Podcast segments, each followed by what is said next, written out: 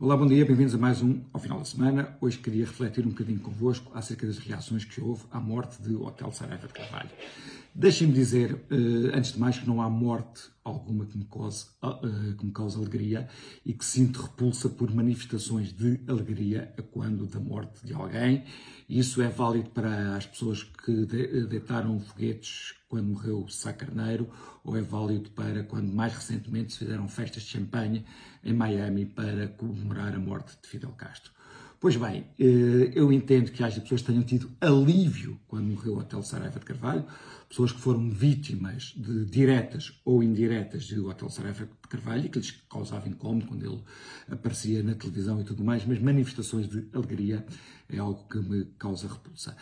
Eh, nestas reações à morte do Hotel Saraiva de Carvalho, houve várias reações que, que, que me causaram tristeza. Primeira reação, que eu penso que não foi uma reação nobre, a reação de André Ventura. André Ventura disse que o Hotel Saraiva Carvalho devia ter morrido na prisão. Todas as pessoas têm noção do que é um estadista, sabem que um estadista jamais diria isso no dia da morte de um adversário político. Que um Churchill, um De Gaulle, ou um Felipe González, ou o Indecapa Portugal, mesmo um Salazar, se quiserem, um Marcelo Caetano, um Sá Carneiro, ou um Pedro Passos Coelho, não diria isso no dia da morte de um, um adversário.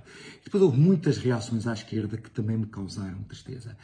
Uh, o, a, a, primeira reação que achei um, inaceitável foi as pessoas que pediam luto nacional para o Hotel Saraiva de Carvalho. Essas pessoas têm uma total falta de, de sensibilidade para com as vítimas, uma total falta de empatia para com as vítimas de Hotel Saraiva de Carvalho. Quer dizer, existe muita vez uma reação das pessoas um tipo de comportamento que quase que culpabiliza as vítimas. Que é assim, ele é que não tinha nada que ser empresário que se pôs a jeito, como no caso das violações, ela é que não tinha nada que andar em minissaia no território do macho ibérico. Essa atitude de culpabilizar as vítimas é uma atitude altamente perversa.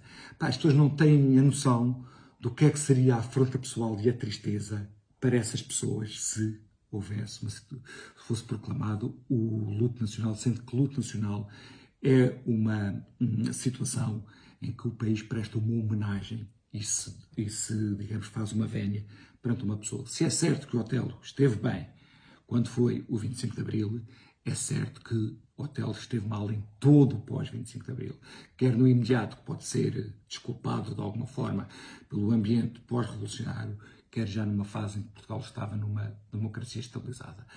Depois, na pior do que esses, houve uns donos do 25 de Abril que vieram dizer que quem era quem não tecia loas ao Hotel Saraiva de Carvalho eram pessoas que eram contra o 25 de Abril, que eram salazaristas e coisas, coisas assim no género. Isso é exatamente igual a eu dizer que quem não considera que Salazar é um, é um, é um grande estadista, é um stalinista. Portanto, é, isso são processos de diabolização do outro, são, eh, são processos que fazem que, que vivamos cada vez mais num mundo mais clivado e mais afastado. Depois houve os sonsos, e aqui os sonsos foram uh, Marcelo e Costa.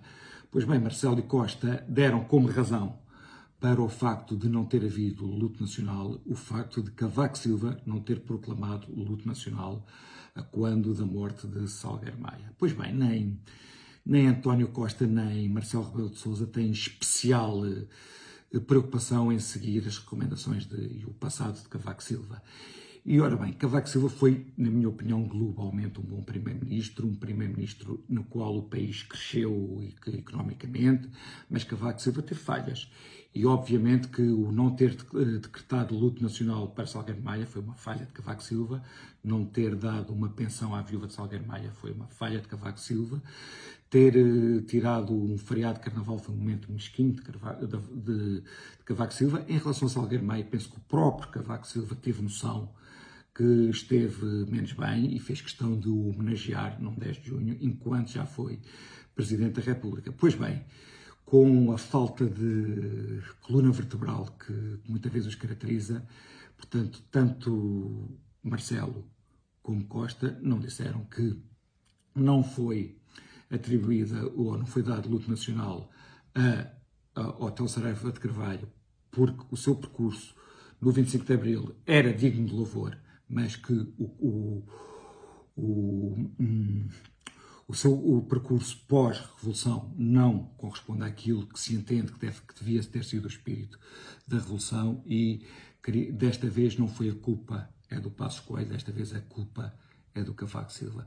Portanto, nós temos duas pessoas, infelizmente, eh, que têm muita dificuldade em assumir rumos, em assumir responsabilidades. A grande estratégia de António Costa é manter-se no poder e a grande ambição de Marcelo é ser amado. Pronto, é assim que nós estamos. Até para a semana, cá nos vemos. Bom fim de semana a todos.